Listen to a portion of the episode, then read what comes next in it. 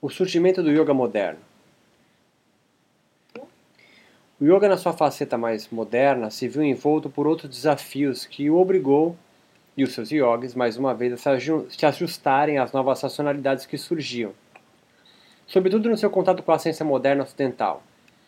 A fisiologia e a neurociência trouxeram soluções que antes eram um monopólio exclusivo da fisiologia espiritual ou transfisiológica do yoga medieval. Desse modo,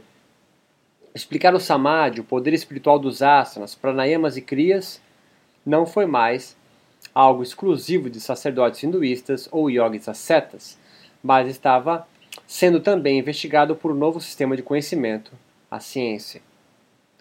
É no período denominado renascentista que alguns yogis vão estudar na Europa e percebem que o seu país, apesar da grandiosidade de suas terras, a sua história e cultura, sofre com a precariedade de seu sistema de saúde, com as crenças populares envoltas pela sua religiosidade, com uma educação ineficiente e pela economia explorada pelos britânicos.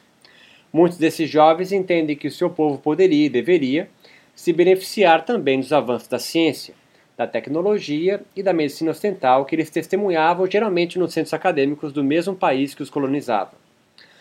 Os intelectuais de Bengali, como ficaram conhecidos, abriram o diálogo com os ingleses, instituindo uma ideologia e uma modernização de seu país, o que veio a inspirar na formação de um yoga menos místico e mais condizente com o pensamento racional empírico e positivista do ocidental que os colonizava. Foi uma espécie de movimento de contracultura sobre o domínio britânico, concedendo os direitos políticos das mulheres, a extinção das castas, da poligamia e das crenças populares religiosas, assim como tornaram obrigatório o ensino da língua inglesa nas escolas indianas. Além disso,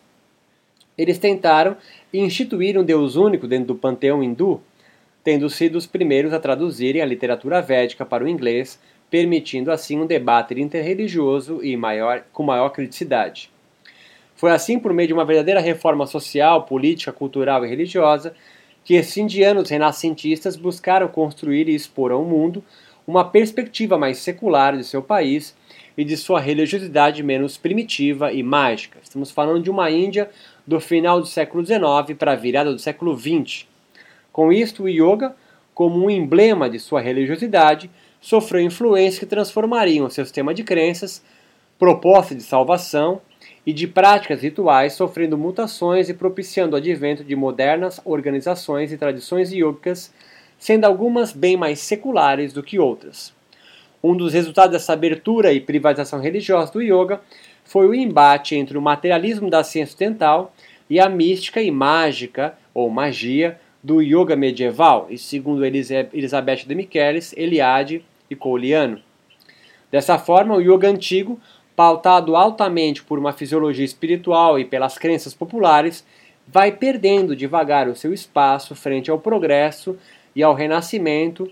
do continente indiano e sua entrada em uma economia neoliberal e de capitalismo de consumo, e com estes todos os problemas teológicos e tecnológicos que os acompanham, como a secularização e a privatização religiosa e o aumento do consumo mesmo no continente indiano, obrigando os yogis da geração moderna reconstruir o seu complexo sistema de crenças, bem como seus bens de salvação ou libertação, às descobertas da fisiologia biomédica ocidental sobre as suas práticas rituais corporais que os tomavam conta agora.